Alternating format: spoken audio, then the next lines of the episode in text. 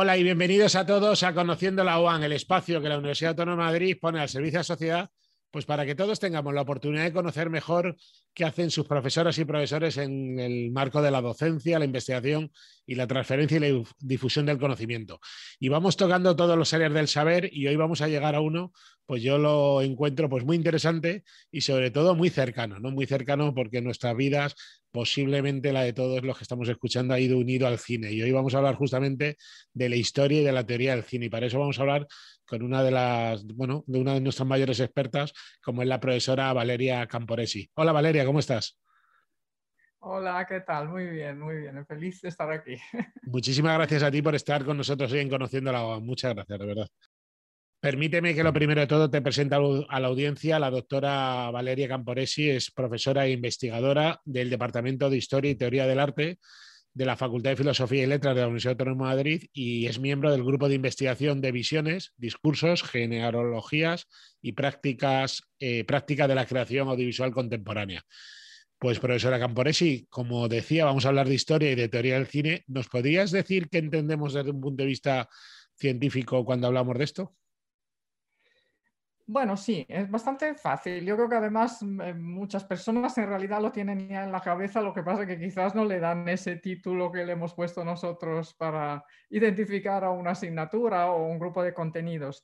Es recordar, dar un sentido un poco a lo que ha sido el cine del pasado. Ya sabemos que tiene más de 120 años a este punto, entonces se ha sentado realmente a lo largo de su historia como uno de los ámbitos de la creación, del pensamiento, de, la creación de imágenes y de objetos culturales y verlo, esta es una cosa en la que yo he insistido siempre mucho y en, la que la docencia yo creo que ayuda muchísimo, verlo desde una perspectiva del hoy, eh, intentando a la vez transmitir lo que fue cómo pudo nacer una determinada película, cómo se recibió, etcétera, etcétera, pero también verla desde nuestros puntos de interés, desde nuestro filtro cultural te hago un ejemplo muy concreto, por ejemplo, em, la historia del cine durante mucho tiempo ha estado muy marcada por, eh, por este planteamiento muy centrado en personalidades de hombres, de directores sobre todo, ¿no? con esta aproximación del director, autor de la película.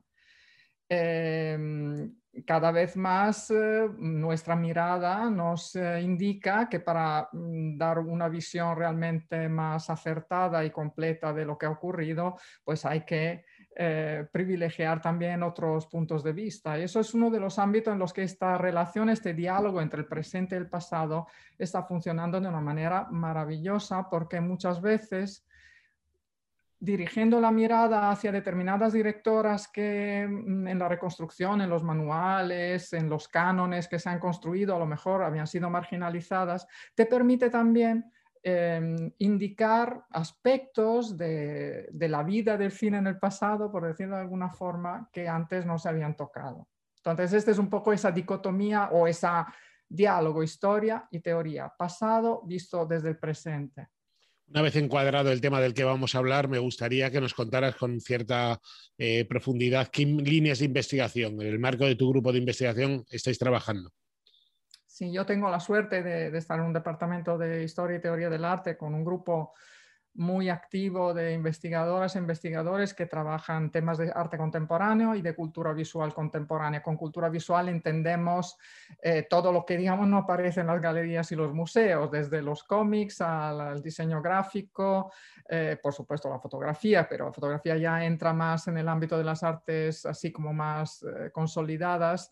Em, la moda también, hablamos de moda. Y pues en este grupo ahora estamos trabajando una cuestión que es una de las cuestiones que a nivel global y desde luego a nivel europeo se están analizando, que son los públicos del arte, los públicos de eh, de los objetos culturales con componente visual, los significados que las imágenes asumen en distintos contextos y desde distintos planteamientos de lectura.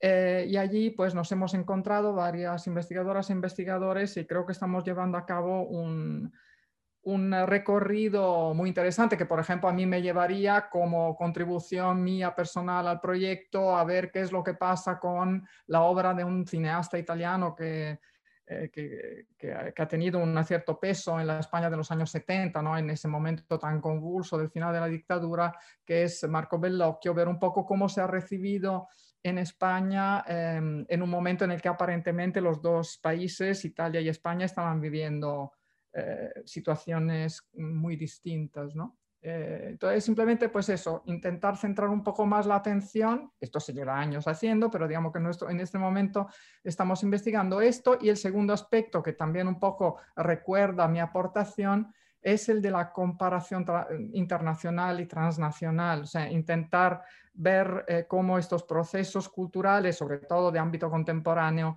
em, hay que verlos para comprenderlos sabiendo o mirando también en lo que está ocurriendo en otros países eh, y detectando las múltiples, digamos, áreas de influencia y de diálogo. Eh, profesora, una de las cosas que nos preguntan al final la sociedad es para lo que se investiga en la universidad, lo que se investiga en los centros públicos, para qué al final acaba sirviendo a la sociedad. Me gustaría que intentáramos aterrizar un poco y para que desde un punto de vista de ciudadano entendieran que lo que, lo que investigamos en, las universidades, en este caso en la Universidad Autónoma de Madrid, también tiene su utilidad. ¿no? ¿Qué ejemplos prácticos me podrías dar justamente de tu área de conocimiento? Bueno, en eso también me siento muy privilegiada porque el ámbito de la historia del arte y de la cultura visual es un ámbito muy presente en la sociedad eh, desde muchísimos puntos de vista. Entonces voy a intentar eh, ordenar los pensamientos en ese sentido. Yo creo que en primer lugar, si cogemos por ejemplo el cine ¿no? como manifestación de la cultura visual contemporánea, Conocer el cine, conocer el cine del pasado, haber visto muchas películas, implica poder colaborar eh, en distintos aspectos de la producción cinematográfica y audiovisual, por ejemplo, con las plataformas o también con las casas de producción, en, em, desde el diseño de producción hasta el diseño de, hasta el diseño de fotografía, guiones, un conocimiento profundo de las historias del pasado, de las obras del pasado, digamos que te ayuda a ser mejor profesional hoy en día. Em, a esto además habría que añadir eh, que, em, por ejemplo, desde el punto de vista de las plataformas, puedo mencionar una en concreto o los tres, da igual, da igual, no pasa nada, puede no ser una en concreto, pero hay algunas plataformas, digamos, más eh, especializadas en cuestiones de calidad y en las que es posible tener acceso a obras, grandes obras cinematográficas del pasado. Si tienes algún colaborador que conozca bien la historia del cine y del arte contemporáneo, será capaz, por ejemplo, de elaborar esos famosos listados o grupos de películas que a un determinado usuario eh, se ve que podrían interesar y, por lo tanto, proponer, digamos, grupos de películas y organizar, porque lo que sí es cierto que organizar la mirada en el ámbito de la cultura contemporánea es fundamental porque tenemos muchísimo, demasiadas cosas a nuestro acceso eh, y un profesional que haya estudiado lo que nosotros impartimos, yo creo que tiene muchos instrumentos para poder y a señalar determinados ámbitos en concreto. Eh, la segunda cuestión clarísima también, que tanto podemos aportar los historiadores del cine como los de la historia del arte en sentido general, es en el ámbito de la gestión cultural. Evidentemente, el conocimiento profundo del, objeto que luego se va a eh, manipular, a difundir, a presentar, a organizar en exposiciones, eh, pues claramente te da un plus que permite que luego el discurso que tú haces hacia la persona que llega a la exposición, que va al ciclo de película, tenga más sentido, ¿no? sea más estudiado, sea más profundo, más, más comprensible. Eh, tercero, pero no menos importante, esto es casi evidente, eh, la cuestión del patrimonio, eh, que es además a nivel europeo está muy potenciado. No sé si, si se conoce a nivel general un portal que se llama Europeana, .eu, que es, donde, eh, que es una especie de portal de acceso al patrimonio cultural eh, europeo. Eh, dentro de, esas instituciones pues, se, se, maneja un patrimonio cultural en el sentido muy amplio, por lo tanto, todo lo que son las competencias sobre qué quiere decir una determinada obra, cómo se hizo, qué características tiene, cómo se puede difundir, cómo se puede leer, qué tipo de ejercicios se pueden hacer a partir de esa obra, pues yo creo que los profesionales que, entran en contacto con nuestros contenidos, pues eh, lo, pueden eh, utilizar con mucha facilidad. Pensando en los retos del futuro, del corto y medio plazo, ¿qué, retos tenéis en vuestro grupo de investigación para seguir trabajando en los próximos años? un reto básico de nuestro grupo, yo creo que en general de todos mis compañeros de departamento, compañeros de departamento, es eh, demostrar que la frase famosa que una imagen vale más que mil palabras no es cierto, sino que las imágenes para poderlas comprender, utilizar eh, son, necesitan de profesionales y expertos que las conozcan. Y yo creo que una cuestión importante, una batalla muy importante que, que hay que dar desde todos los frentes, incluyendo el de la investigación, el de remarcar siempre, siempre la importancia de la cultura.